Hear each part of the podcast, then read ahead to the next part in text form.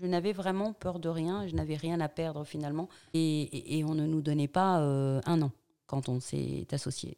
Et je me suis souvent sortie de, situations difficiles euh, dans différentes, enfin, quelles que soient les activités, avec, avec beaucoup d'humour, mais beaucoup de simplicité aussi.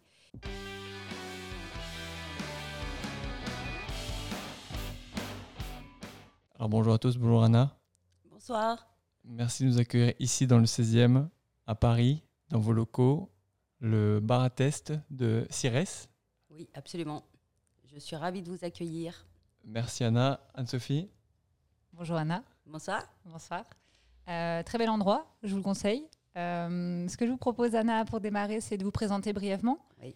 Et puis après, bah, on sera dans une petite discussion pour comprendre bah, qui vous êtes et comment vous vous êtes développé euh, au fur et à mesure du temps. D'accord. Alors, euh, donc, Anna, Anna Delemos, 54 ans, toutes ses dents, et puis chef d'entreprise depuis, ben, depuis bien longtemps.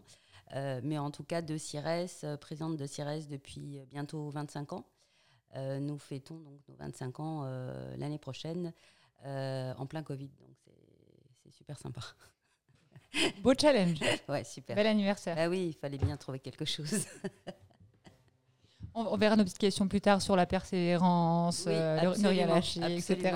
Tout à fait, absolument. Super, donc je vais démarrer par la première question traditionnelle. Je vous demanderai juste de faire bien attention à bien parler dans le, dans le micro pour qu'on entende bien, pour nos auditeurs. J'ai peur de le manger. On, peut, on peut le baisser un peu si vous voulez. D'accord. Euh, ne dites pas que je suis petite parce que. Pas du tout, je ne me permettrai pas. Ça n'a pas bien commencé là. Première question, c'est qui était Anna de Lemos à 15 ans? Anna de Lemos à 15 ans euh, était une, euh, une, jeune ado euh, qui avait envie de tout manger et qui faisait les 400 coups pour pas mal de raisons.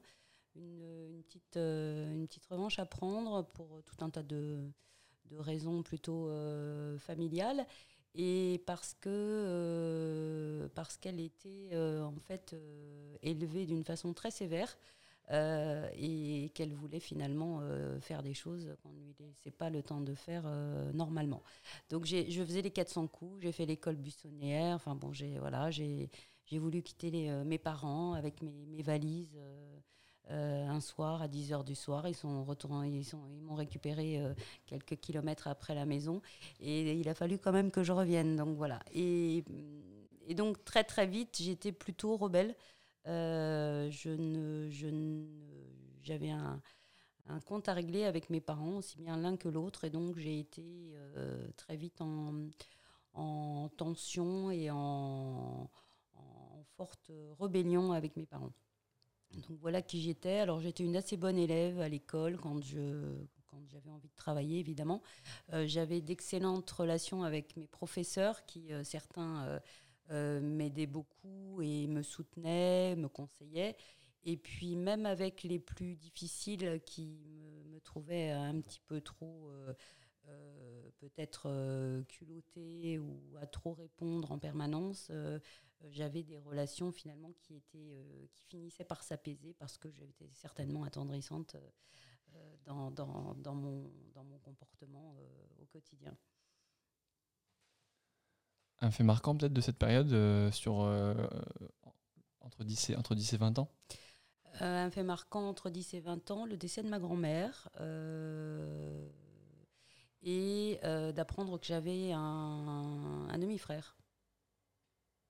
Avec des, des, chocs, euh, avec un choc, euh, euh, un choc d'apprendre que j'avais un demi-frère, que j'avais des parents qui, qui s'étaient finalement mariés dans des conditions très particulières.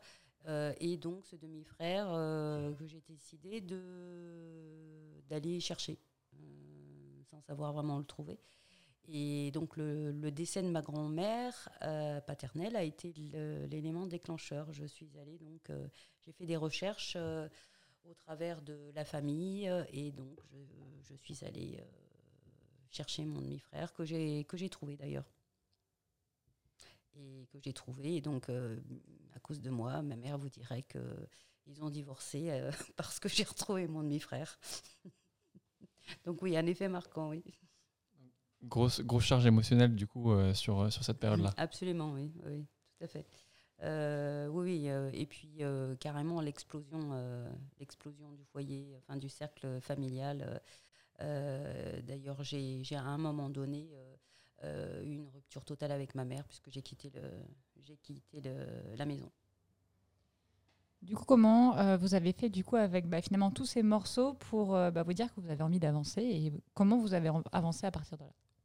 Alors, je crois que j'avais euh, toujours l'envie de réussir. Alors, j'ai l'envie de devenir quelqu'un et l'envie de certainement de devenir quelqu'un d'autre que pas, pas, parce que je, n'aimais pas du tout ce que mes parents étaient devenus, Bien au contraire, euh, mon père était lui-même chef d'entreprise. Euh, et donc, j'ai baigné dans, ça, dans, le dans l'activité de mon père, euh, l'entreprise et l'évolution de l'entreprise de mon père, avec une mère qui s'occupait à la fois de nous, mais qui s'occupait aussi des affaires de, de, mon père. Et, je crois que j'ai eu très très vite la fibre de moi-même euh, devenir euh, mon propre patron. Euh, parce que je pense que j'ai aussi eu un, souci avec l'autorité et donc tout ce qui était autorité professeur, autorité même parentale, puisqu'à un moment donné, il y a une déception énorme, donc vous ne croyez plus forcément à tout ce qu'on vous dit. Et, donc j'avais décidé que de toute façon, en sortant en sortant de, la maison, en quittant la maison, j'avais malgré tout des repères, j'avais des études en cours. Et, donc j'ai continué euh, avec beaucoup d'envie et de hargne pour, euh, en sortir rapidement euh, et pour avoir un avenir, enfin pour me construire rapidement un avenir. Mais cet avenir, il devait être, il devait être bien au-delà finalement de ce que je vivais moi et de, de, de, en fait, de l'image que j'avais à ce moment-là de mes parents. Il y a, peut-être des gens qui vont nous regarder ou nous écouter qui ont subi également de, de, grosses charges émotionnelles peut-être euh, à cette, cette période-là et qui, sont, qui ont pour le coup euh, euh, qui sont partis dans une direction peut-être totalement opposée et négative. Est-ce que vous, vous avez senti que est-ce qu'à un moment il y a eu il y a vraiment un moment pivot qui a fait que vous avez réussi à capter cette, cette énergie que vous aviez en vous pour déclencher du positif en fait et quelque chose qui va être probablement ce qui vous fait aujourd'hui quoi? J'ai eu en effet, euh, alors élément pivot non, mais mis à part en effet euh, peut-être cette, cette, rupture totale avec, euh, avec ma famille, enfin une partie de ma famille à un moment donné et puis la deuxième partie par la suite. Le décès de mon fiancé aussi peut-être, ça a été en effet à ce moment-là un déclic, c'est-à-dire que si je, si je ne réussissais pas, ou en tout cas si je ne me relevais pas, j'en aurais eu très honte et je ne me le serais pas pardonné. Euh, parce que quelque part, euh, j'avais quand même euh, des moyens et une éducation qui me permettait finalement de passer, passer au-delà de ça. Et, j'avais très envie de construire quelque chose et de me construire, de me, de me reconstruire, parce qu'on parle vraiment de reconstruction, de me reconstruire affectivement et puis de, de, construire quelque chose finalement pour moi et, et pour par la suite une famille aussi, bien sûr. Dans cette construction, vous nous avez parlé d'études tout à l'heure. Euh, quel type d'études vous avez choisi de faire et du coup, pour quel métier ou quel, euh, voilà, quel avenir euh, à, partir de là? Alors, au départ, moi, je suis quelqu'un qui adore tout ce qui est juste, donc je suis une balance, j'aime la justice. je ne supporte pas l'injustice, la méchanceté qui, qui, qui, maltraitent ou qui, ou qui ne, ne, respectent pas. Euh, le respect, pour moi, est très important. Et donc, j'avais choisi, euh, alors évidemment, les enfants, c'était quelque chose qui me touchait beaucoup. Donc, j'avais choisi d'être magistrate. Euh, donc, j'ai commencé mes études à Assas. Et par la suite, pour deux raisons. la première, des raisons familiales qui m'ont obligée finalement à ne pas aller jusqu'au bout. Mais une autre, une autre raison qui pointait déjà, à mon avis, son nez dont je n'étais pas encore consciente, c'est que finalement, je, savais que la justice n'était pas juste. Euh, pour tout un tas de raisons, des, choses que j'ai moi-même vécues ou des personnes proches qui l'ont vécues, euh, des choses qui, étaient particulièrement difficiles à, comprendre et injustes donc. Et pour cette raison-là, j'ai abandonné le droit. Et par la suite, donc non seulement j'ai abandonné le droit et, donc j'ai quitté, quitté le domicile de mes parents, euh, donc il a fallu que très vite euh, je retombe sur mes pieds. Euh, à ce moment-là, j'avais encore, j'étais, j'étais encore en contact avec mon père qui donc avait son entreprise et j'ai pu finalement retomber sur mes pieds en travaillant avec mon père, en continuant mes études. Donc j'ai fait un peu de, de relations internationales, un petit peu de psychologie. Et puis surtout, grâce à la société de mon père, j'ai pu faire une formation en architecture d'intérieur. Euh, donc j'ai créé une société euh, quasiment tout de suite. Euh, et par la suite, cette fois, c'était la rupture totale avec mon père. Et donc, il a fallu par contre commencer à vivre, à gagner sa vie très rapidement. Et grâce à ma formation, donc j'ai pu faire du, droit social chez mon père et, faire pas mal de choses intéressantes. Mais grâce à ma formation, j'ai pu à ce moment-là créer la première agence de détective de femmes en France, avec donc euh, l'épouse de, mon, avocat à l'époque et une autre personne qui était photographe. Et donc on s'est lancé euh, dans cette aventure euh, sans, sans, client.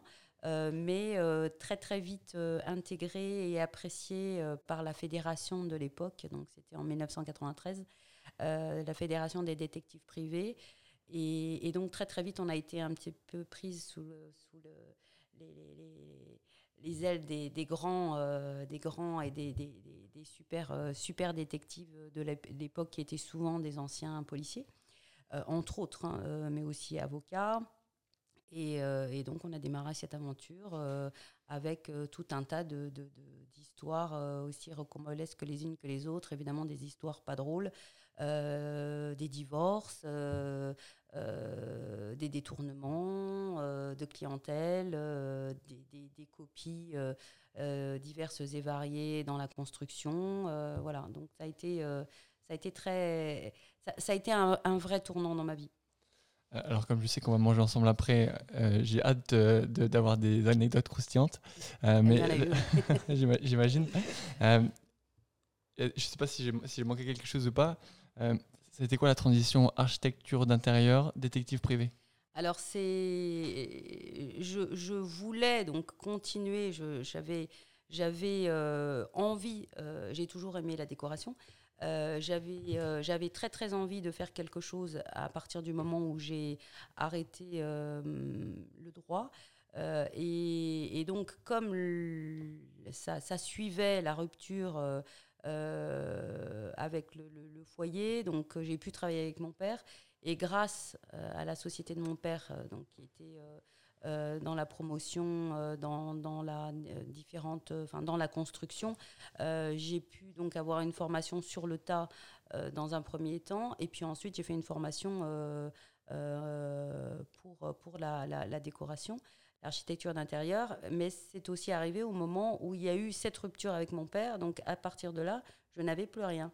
Euh, mis à part une société que j'avais créée, mais qui avait été salement amochée par le divorce de mes parents, euh, pour des raisons que je, ne citerai pas. Et, donc j'ai dû très très vite trouver un travail. Et donc le travail était ou bien d'aller chercher du travail, euh, ou bien de créer quelque chose, avec une parenthèse, une parenthèse aussi, c'est que Ma mère, à l'époque, avait une boutique et cette boutique, je m'en suis retrouvée gérante euh, dans leur divorce. Et donc, euh, étant donné que j'avais, je devais me débarrasser de ça et ça ne me permettait pas de gagner ma vie correctement, euh, en discutant avec donc, mon avocat, j'ai eu cette opportunité, ce qui a été une des premières justement, de travailler, donc de m'associer avec son épouse, d'avoir évidemment un soutien juridique pour tout un tas de, choses utiles à savoir lors de, de, nos, de nos enquêtes, puisqu'on rédigeait quand même des, des rapports. Et, donc, ça m'a permis de commencer à travailler très, très vite. Donc, il ne s'est rien passé. Euh, je suis passée de l'un à, de, de, de l'un à l'autre euh, en l'espace de, deux mois. C'est vous qui avez eu l'idée de, du détective privé ou du coup on vous l'a proposé euh alors moi, au départ, ce que je voulais, c'était, alors c'était un peu l'idée, mais moi j'étais plutôt pour tout ce qui était les personnes qui ne payaient pas, qui se retrouvaient à, à devoir enfin, qui avait affaire à des huissiers. Euh, donc c'était plutôt ce côté un peu euh, gentil, euh, juste, à aller voir les gens, à essayer de trouver des solutions. Et puis très très vite, je me suis rendu compte que finalement, ça pouvait aller bien plus loin et que ça pouvait aussi défendre des personnes. C'était défendre des personnes, c'était trouver des preuves, c'était c'était apporter des, des, des, éléments importants pour, pour les tribunaux, pour les séparations, pour en fait toutes les procédures et, tous les cas qu'on a pu trouver euh, à ce moment-là. On en revient donc du coup au côté juste euh, des premières études d'avocat, qui était vraiment, c'est vraiment quelque chose d'important pour vous. Hein. Ça suivait totalement, ça suivait totalement l'idée du départ, oui. C'est ce que je voulais faire au départ. Donc là, vous avez quel âge à peu près? J'avais 22 ans. Vous avez 22 ans, nouveau business, pas de clients, de, deux associés, c'est ça? Deux associés, euh, dont une qui était encore euh, plus ou moins étudiante euh, et qui avait des dons de photographe, et l'autre qui était en fait jeune maman et qui était donc la femme de mon, de, mon avocat de l'époque. Oui. Du coup, comment, qu'est-ce qui a été vraiment la, la clé du succès de, de ce, de ce, ce nouveau business-là? La clé du succès, je crois que c'était parce que nous étions très naïves. Euh, mais tout en étant, en n'ayant pas froid aux yeux, euh, et puis euh, en nous faisions les choses finalement très naturellement et comme on les sentait. Voilà, ça, ça venait, ça venait du, ça venait du des tripes, et c'était quand on, on, on, défendait une affaire, enfin quand on avait un client en qui on avait vraiment confiance en qui on croyait et pour lequel on, on devait se battre, je crois qu'on s'est c'est souvent battu bien au-delà de finalement ce qu'on attendait de nous. Euh, mais parce qu'elle et moi avions cette notion de la justice et cette notion du, du, du bien euh, et, de, et du respect des, des, des, des personnes. Donc l'authenticité en fait Il y avait beaucoup d'authenticité dans, dans, dans, notre démarche, oui, absolument. D'accord. D'ailleurs, je dis bon, bonjour à Muriel si elle m'écoute. On passe le bonjour à Muriel. Je suis sûr que c'est quelqu'un de Euh, dans, dans ce, contexte-là, est-ce qu'il y a eu des personnes au-delà des, associés, peut-être des clients, peut-être des, personnes euh, autres, qui ont été euh, également des personnes clés de, des prochaines étapes potentiellement de votre vie ou de votre carrière? Donc nous avons, très rapidement été, appréciés et, accueillis par, la Fédération des détectives privés de l'époque. Euh, de façon euh, enfin, très sympathique. On nous a euh, aidés, on nous a donné des super conseils. alors évidemment, le terrain, le terrain c'était, on, le découvrait au fur et à mesure, mais on, a, je pense à un monsieur, monsieur Anne Guyenne, par exemple, ou Jean-Paul, qui n'est plus. Et ce sont des personnes qui nous ont vraiment accueillis et euh, c'est pas parce qu'on était des femmes, euh, parce que c'était évidemment un milieu d'hommes avant tout. Euh, et, on a vraiment été accueillis comme des, alors qu'on ne connaissait rien du métier à l'époque, de façon bienveillante. Voilà, on n'a pas essayé de nous d'essayer de nous tester ou de nous décourager. Au contraire, euh, il y a eu du découragement, bien entendu, euh, et au contraire, on a plutôt eu euh, avec nous des, personnes, des, belles personnes qui nous ont toujours tiré vers, vers, le haut et qui nous ont toujours aidés à trouver des solutions, parce qu'en effet, comme quand on a démarré, on ne connaissait pas forcément toujours euh, les, bons tuyaux, les moyens, les, la meilleure façon de faire. Euh, souvent, on a dû s'y reprendre à plusieurs fois au départ. Donc, euh, on a eu beaucoup de chance de, rencontrer à l'époque ce groupe de, personnes qui faisaient partie de cette fédération, qui aujourd'hui est dissoute pour différentes raisons, parce que cette, cette, profession a beaucoup évolué. et aujourd'hui, je ne peux plus en parler puisque je l'ai quittée donc, lorsque j'étais enceinte de ma fille en, 2000, euh, 2001. Et euh, on a eu beaucoup de chance et on a aussi eu, euh, face à ça, des clients qui venaient nous voir et qui étaient tellement désespérés, qui croyaient tellement en nous et qui attendaient tellement de nous. Finalement, on avait toute cette pression et des, des, gens qui connaissaient bien leur métier et des clients qui ne savaient absolument pas comment sortir de leur situation. Euh, donc c'était évidemment des divorces, euh, c'était euh, c'était des, des disparitions, c'est enfin bon différentes. c'était aussi des, des, à l'époque des fusions de sociétés ou bien le premier la première affaire qu'on a eue c'était pour Sigma. Donc c'était des photos volées par exemple. et puis très très vite on a évidemment choisi plutôt euh, tout ce qui était divorce et, maltraitance d'enfants.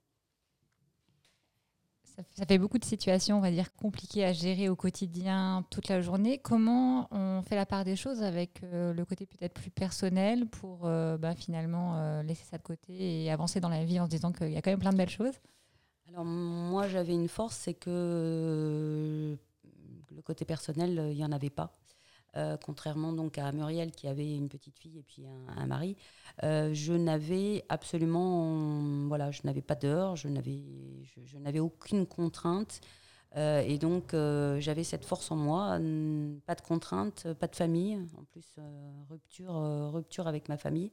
Donc, une, une, époque de deux ans où finalement j'étais totalement seule, mis à part entourée de mes amis que j'avais, que j'avais évidemment euh, choisi euh, au fur et à mesure des, situations et qui étaient restées ou, ou, pas avec moi.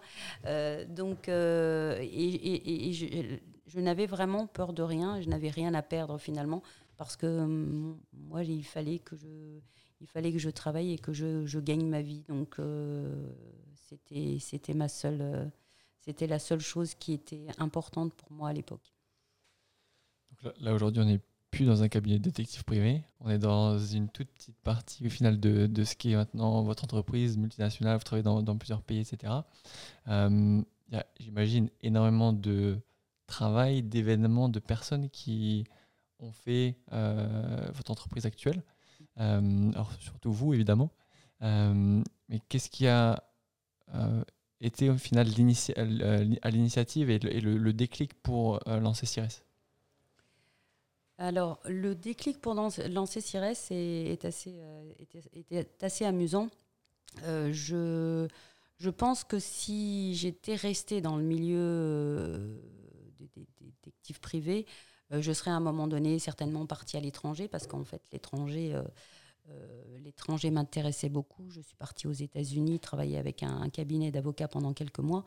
Euh, donc, je, serais certainement partie à l'étranger si un jour je n'avais pas reçu dans mon bureau euh, donc Jean-Yves Lacolle, qui euh, est devenu par la suite mon associé, qui venait évidemment nous voir dans le cadre de, l'agence parce qu'en fait, un client ne le, payait pas, donc il, fallait s'occuper de lui.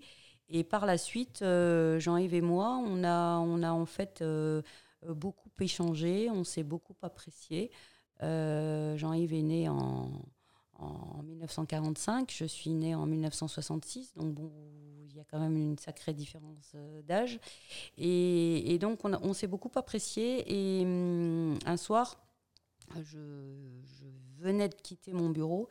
Et Jean-Yves, qui à l'époque était directeur scientifique dans une société qui s'appelait Iris, euh, m'a appelé et m'a dit Je suis embêtée, j'ai euh, un client qui vient de me demander un test très important euh, et je ne sais pas comment je vais faire parce qu'il est 19h et à mon bureau tout le monde est parti.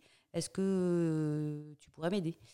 Et je lui ai dit, je lui ai répondu, mais Jean-Yves, comment veux-tu que je t'aide? Je suis détective privé, moi je suis pas, je fais pas du test consommateur. Hein. il m'a dit, tu connais beaucoup de monde, tu devrais pouvoir, écoute, ton prix sera le mien.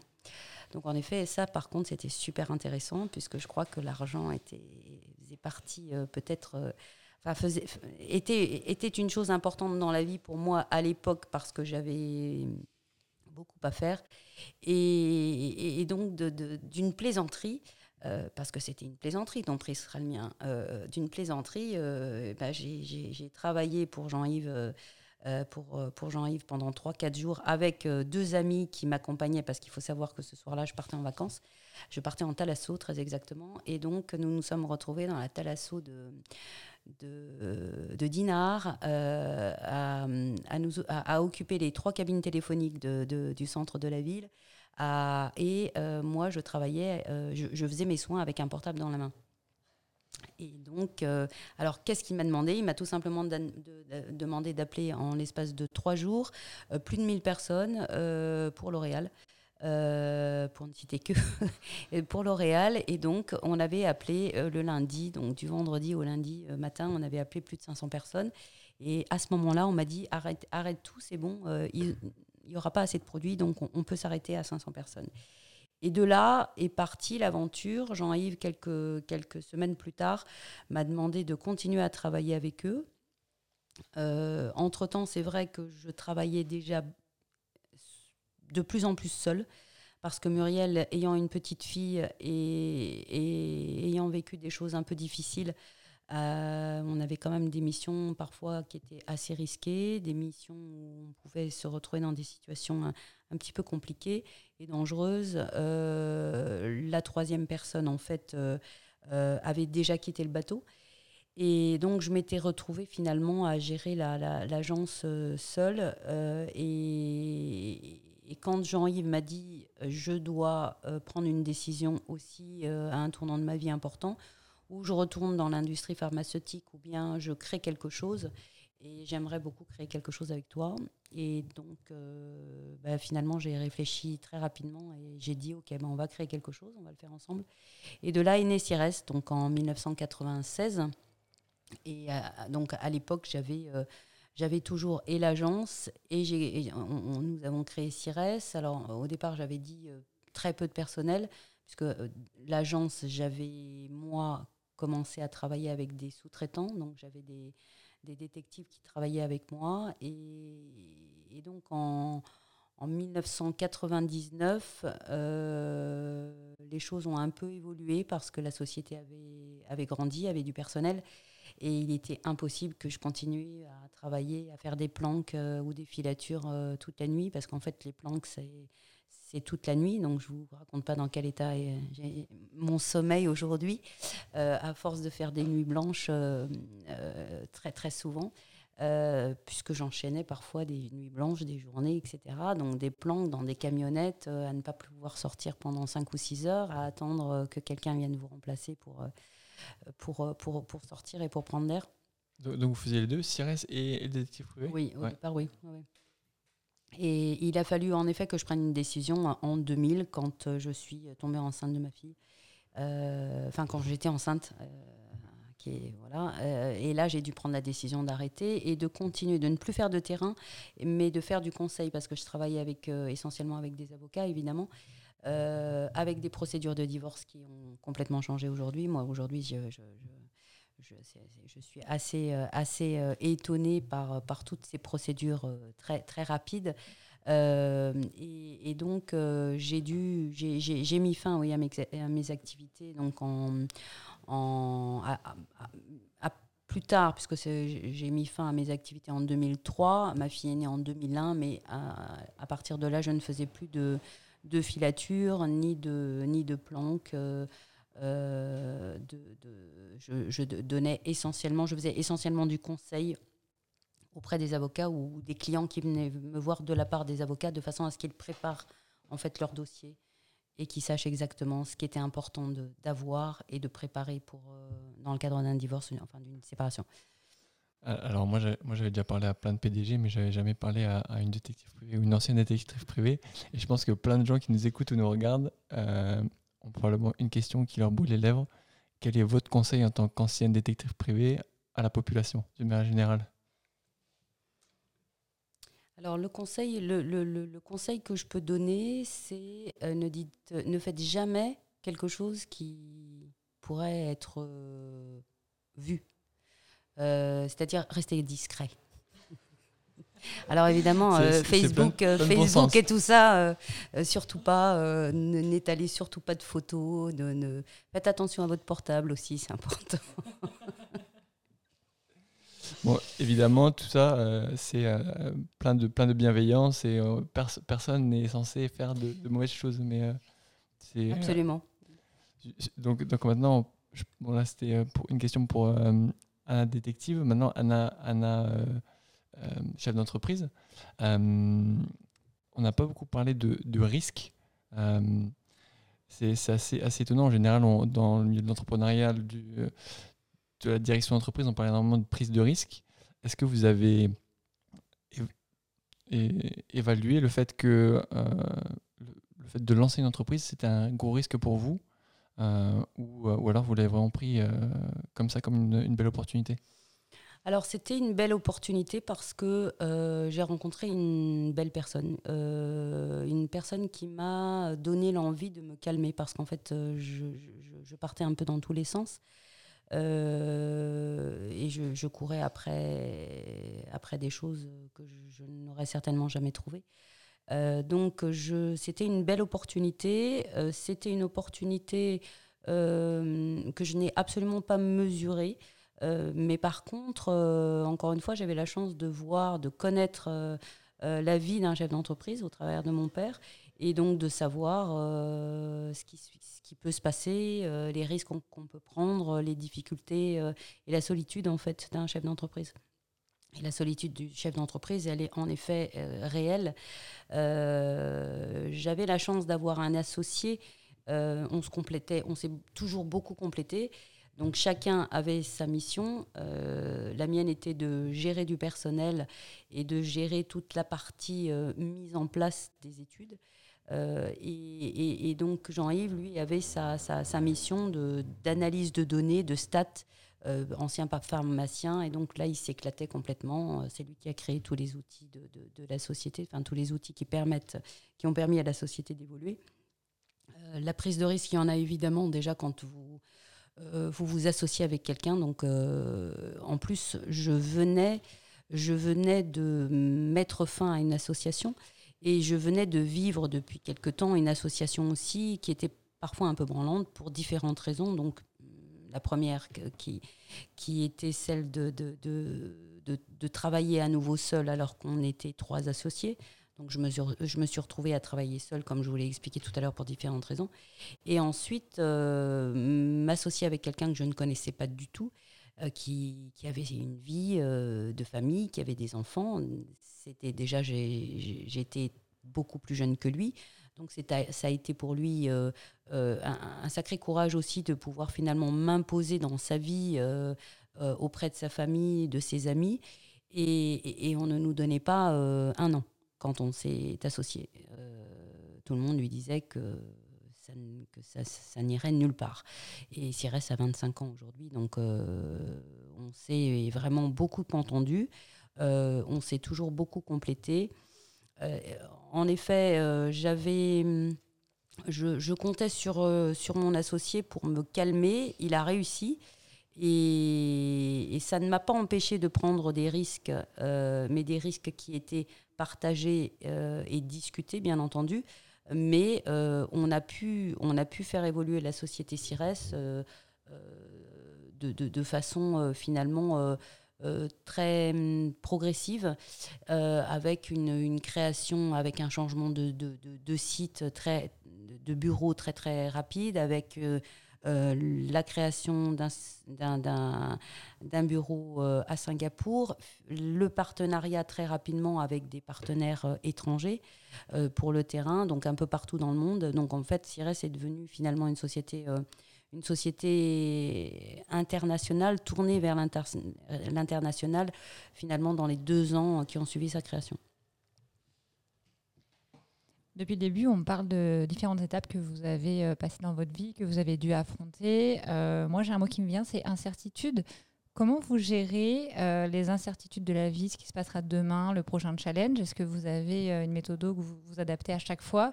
Est-ce que c'est votre feeling? Comment vous, ben, vous, finalement, vous continuez à mettre un pied devant l'autre en vous disant que quoi qu'il arrive, il y aura des choses qu'il faudra traverser?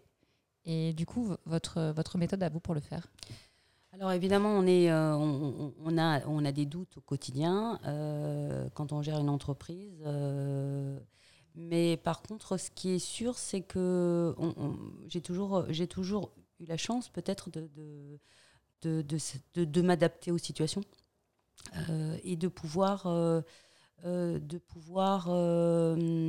très rapidement trouver des solutions alors qu'ils n'étaient pas forcément les meilleurs hein, sur le moment, mais comme c'était très spontané, les solutions finalement ont, pu, euh, euh, donner des, possibilités de réflexion, de meilleure réflexion par la suite, et puis de, d'évolution, de, de, de, solution de problèmes. L'incertitude, moi je préfère le doute que l'incertitude. C'est marrant que vous me disiez ça parce que le, la personne qu'on a interviewée il y a maintenant quelques semaines, Philippe Zavatiero, donc DG d'Electrolux, nous a dit l'inverse complètement. Moi, moi, j'ai pas de doute, mais par contre, plein d'incertitudes. C'est assez intéressant, c'est une philosophie de vie euh, assez, euh, assez intéressante.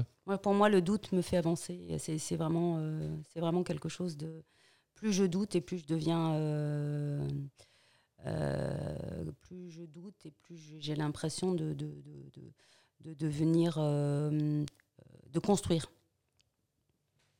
C'est votre, euh, votre envie justement de clarifier le doute et de, de mettre le pas du dessus qui vous, bah, qui vous rend créative et qui vous permet d'aller à l'étape d'après? Certainement avec une petite fantaisie, enfin un petit côté fantaisie, un petit côté clown de la vie. Parce que je crois que si je n'avais pas euh, beaucoup souri, même quand je n'avais pas forcément envie de le faire, euh, et, beaucoup tourné les choses à, la plaisanterie, euh, il y a des situations dans lesquelles je ne me serais pas sortie.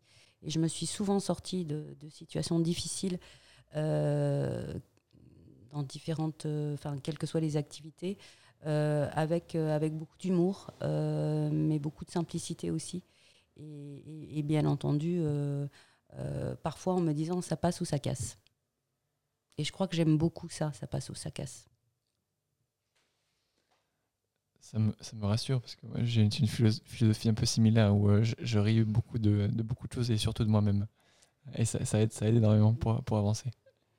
Euh, et moi, moi quand, je vous entends parler, vous êtes, moi, vous vraiment un, vrai exemple de résilience aussi. Euh, vous êtes pris quand même de, de, sacrés coups durs de, la vie et il faut continuer d'avancer. quoi. Et bon, alors, avec cette philosophie, ça passe ou ça casse. J'imagine que ça, a cassé aussi de temps en temps. Euh, est-ce que vous avez euh, subi ou eu peur de subir également les critiques d'autres, de, de, vos de vos compétiteurs, de votre entourage, de votre famille peut-être? Alors, euh, il y a des personnes qui me connaissent bien qui, qui, qui diront certainement, qui crieront que je n'aime pas les critiques. Euh, qu'il faut surtout pas me critiquer parce que sinon euh, je le prends très très mal. Euh, et ben bien au contraire, en fait, j'ai toujours aimé les critiques parce que j'adore, enfin j'adore. Il y a des moments où j'adore et des moments où j'adore moins, bien sûr. Mais me remettre en question est, quelque chose qui, fait partie de ma vie au quotidien pour différentes raisons, parce que j'ai connu des périodes où tout allait bien et du jour au lendemain tout est tout est par terre et, donc euh, détruit et donc il faut reconstruire. Euh, et il y a certainement un côté de moi un petit peu, euh, un petit peu sombre. ce petit côté sombre, je le dois certainement à une part de, de, de, mon éducation, je le dois certainement à, à tout ce que j'ai pu vivre aussi en grandissant, grâce ou à cause de mes parents. Euh, et, et, ce côté sombre, il, est, il est à la fois mon, mon ami et mon ennemi. Et hum, quand il est mon ennemi, euh, il, me permet par contre d'assurer mes arrières et, d'être peut-être euh, un petit peu violente dans mes décisions et, dans, mes, et dans mes mots. Et d'avancer. Et donc la critique, euh, c'est quelque chose que j'adore, au contraire. Euh, maintenant, il faut savoir la faire, évidemment, mais j'aime la critique que j'entends d'amis, j'aime la critique que je peux entendre dans ma vie personnelle, et j'aime la critique aussi que je peux entendre euh, de certaines personnes autour de moi professionnellement, professionnellement c'est-à-dire de mes salariés. Alors, je, ne l'entends pas de la même façon, bien entendu, euh, mais, je, mais elle, me, elle, elle, m'aide à avancer, oui. Je, rebondis juste sur ce que vous venez de dire. Du coup, vous avez des employés qui sont que des femmes? Non, j'ai des hommes aussi. Et justement, euh, j'ai des hommes aussi. Et euh, d'ailleurs, je préfère la critique des hommes que la critique des femmes. On commence à avoir une discussion intéressante. si tu peux nous laisser, on va, on va discuter. Du coup, moi, je suis curieuse de savoir pourquoi vous préférez la critique des hommes que celle des femmes? Parce que la critique des hommes est simple, euh, claire, et, ça va à l'essentiel, et ça suffit. Euh, et, euh, il ne faut pas oublier quelque chose, c'est que je, je, je commande, je, je, contrôle ma société parce que j'ai travaillé avec des hommes. mon père avait beaucoup de personnel et donc des hommes, évidemment, dans le bâtiment. Euh, j'ai appris à commander dans le bâtiment et, donc évidemment, euh, je continue à commander euh, un petit peu comme ça. Et, évidemment, quand on a beaucoup de femmes, c'est difficile. Par contre, le fait d'être femme soi-même et de, de, comprendre certaines choses aide. Mais j'ai malheureusement, par contre, la réputation d'être très très dure dans, dans, dans, dans ma façon de, de, diriger. Euh, de dire les choses et, de ne pas, euh, de ne pas euh, parfois prendre peut-être les pincettes ou, de choisir les mots. Et, donc évidemment, ça, crée quelques, quelques difficultés après. De, de, communication avec le personnel, mais je préfère de loin la critique, la critique d'un employé homme. Je parle par exemple de mon assistant mon assistant euh, proche, mon adjoint, euh, Mickaël, qui euh, aujourd'hui peut me dire finalement presque ce qu'il veut, presque, hein, je dis. Mickaël, lâchez-vous, lâchez-vous, Mickaël, c'est le moment. Et je l'écoute, et je, je l'écoute, voilà. Donc, alors, je ne dis pas que je, n'écoute pas la critique de mes collaboratrices femmes, pas du tout. Je les, écoute aussi, mais c'est toujours plus, difficile. Des détours, des voilà, on va pas droit à l'essentiel. Et, moi, j'ai appris. Enfin, c'est comme ça que je fonctionne. Euh, parfois, c'est peut-être un petit peu dur, mais c'est comme ça que je fonctionne. C'est on, va droit au but et on cherche pas à, atténuer les choses ou, les ou finalement à les décorer. Euh. Quand vous, quand vous, euh, recrutez des gens, euh, est-ce que vous, allez chercher un type de profil spécifique, homme, femme, ou avec quelqu'un avec un, type de sensibilité particulière Ou alors c'est plutôt au, feeling? Je, marche beaucoup à l'affect, je marche beaucoup au feeling. C'est vrai que quand j'ai une impression, euh, alors il est arrivé évidemment que je me trompe, mais quand j'ai une, impression dès le départ d'une personne que je rencontre, et ça c'est aussi bien lors d'un recrutement que lorsque je peux finalement euh, rencontrer professionnellement, professionnellement des nouveaux clients ou, dans la vie de tous les jours. Je, fonctionne énormément au feeling. Alors, il est évident que selon les postes euh, à pourvoir, euh, il faut quand même faire attention. Mais dès qu'on est dans des postes où finalement le relationnel est très important, et où le besoin de convaincre ou d'essayer de, cerner le comportement des personnes, en l'occurrence les, consommateurs, euh, je, reste sur cette impression-là. Euh, aujourd'hui, j'ai la chance d'avoir des personnes qui, euh, qui, selon le département, finalement, auront peut-être plus un meilleur choix que le mien, puisqu'on ne peut malheureusement pas toujours diriger au feeling et recruter au feeling. Vous avez une, première partie de carrière, si j'ai bien suivi, qui est plutôt solitaire. Vous avez quand même beaucoup géré seul. Aujourd'hui, vous êtes une grande entreprise, vous avez un associé, vous avez des collaborateurs. Est-ce que vous avez l'impression que c'est devenu un peu vos garde-fous qui vous permettent de continuer à avancer parce qu'ils vous entourent et qui vous tirent vers le haut Ou euh, bah, finalement, euh, le côté solitaire peut parfois vous manquer parce qu'il y a tout ça à manager et à prendre en compte? Alors, je, veux juste dire que je n'ai pas une grande entreprise. Euh, j'ai une petite entreprise, sommes une vingtaine. Mon associé n'est plus associé. il y a quelque chose d'important, par contre, qui s'est passé l'année dernière, c'est que une de mes salariées est devenue mon associée. elle aussi, j'écoute ses critiques.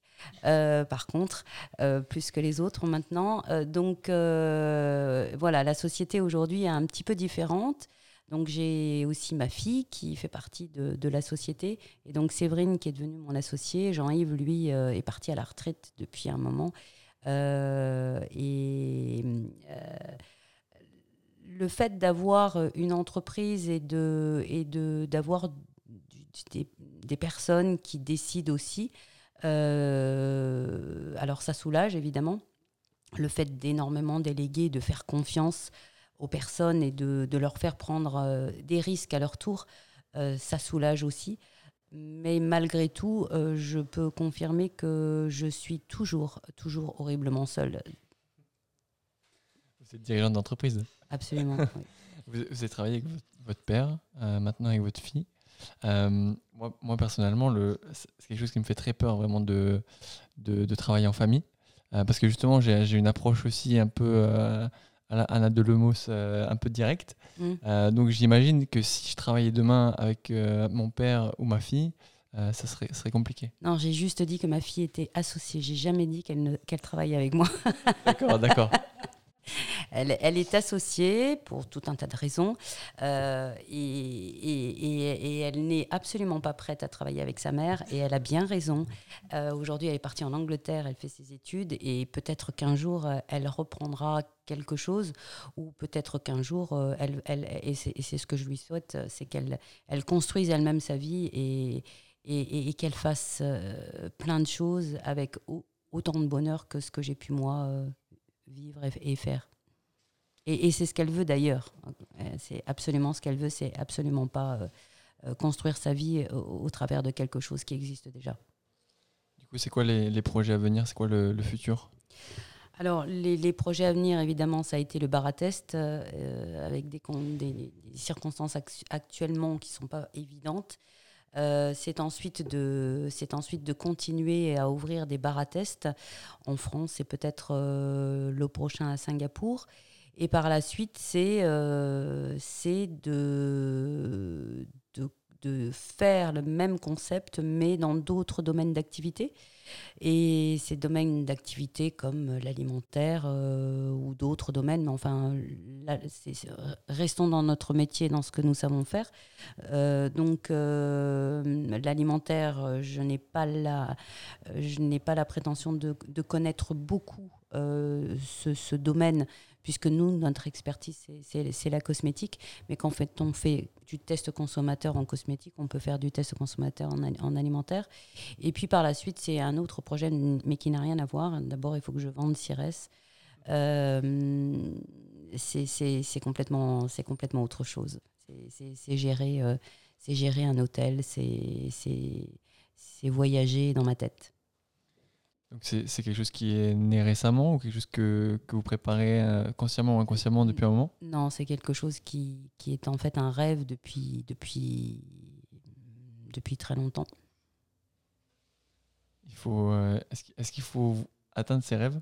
C'est, une, une, vraie question. Hein. Il, y a, il, y a, le, il y a le, euh, l'expression qui dit qu'il faut jamais rencontrer les personnes qu'on admire parce qu'on est souvent déçu. Est-ce que, si on est-ce que si on atteint ses rêves, on est déçu aussi? Qui sont peut-être pas aussi roses qu'on pensait Non. Alors, je ne pense pas qu'on soit déçu. Euh, moi, j'avais beaucoup de rêves, j'en avais certainement trop. Euh, mais j'en avais trop parce que j'étais aussi désespérée à un moment donné, donc il faut, il faut bien rêver. Euh, et j'ai la chance d'avoir pu accéder à certaines choses dont j'avais rêvé. je crois que j'ai eu beaucoup de chance.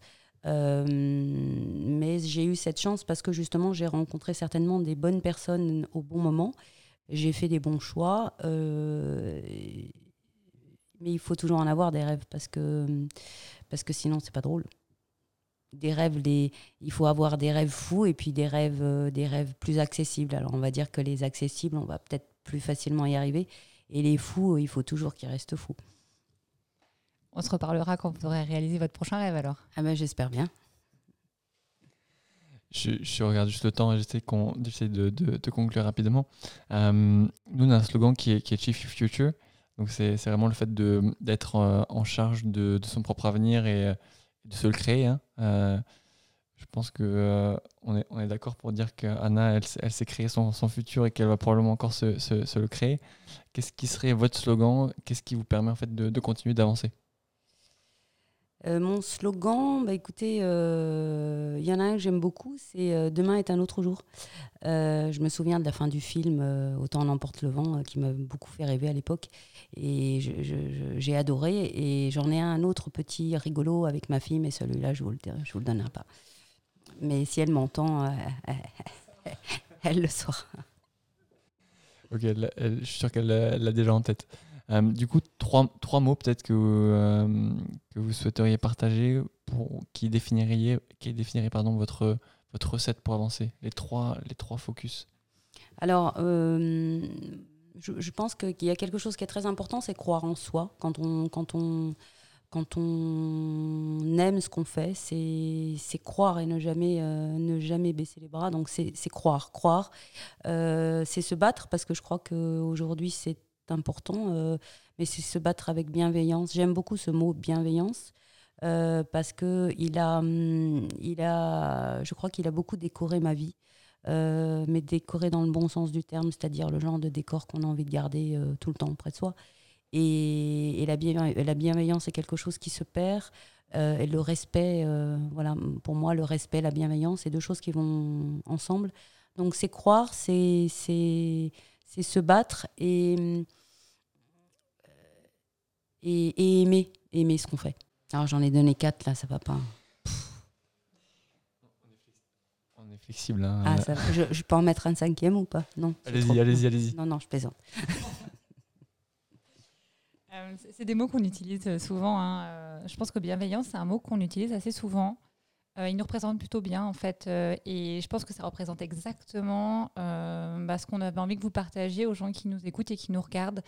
Euh, le côté bienveillant, nous, c'est vrai qu'aujourd'hui, on est là dans une démarche pour euh, bah, essayer de générer des déclics, pour montrer que ben, on peut réaliser les choses. Donc, euh, je, pense qu'on vous remercie sincèrement pour, bah, pour cette discussion. c'est vraiment un plaisir de vous, de vous, connaître. Je pense que ce que vous avez partagé, ça va servir à beaucoup de gens. Je pense que ça nous sert et, et en tout cas, on vous souhaite bah, de continuer à avoir du succès, de continuer à avancer parce que vous êtes quelqu'un d'inspirant. c'est très gentil. Merci beaucoup. Merci Anna.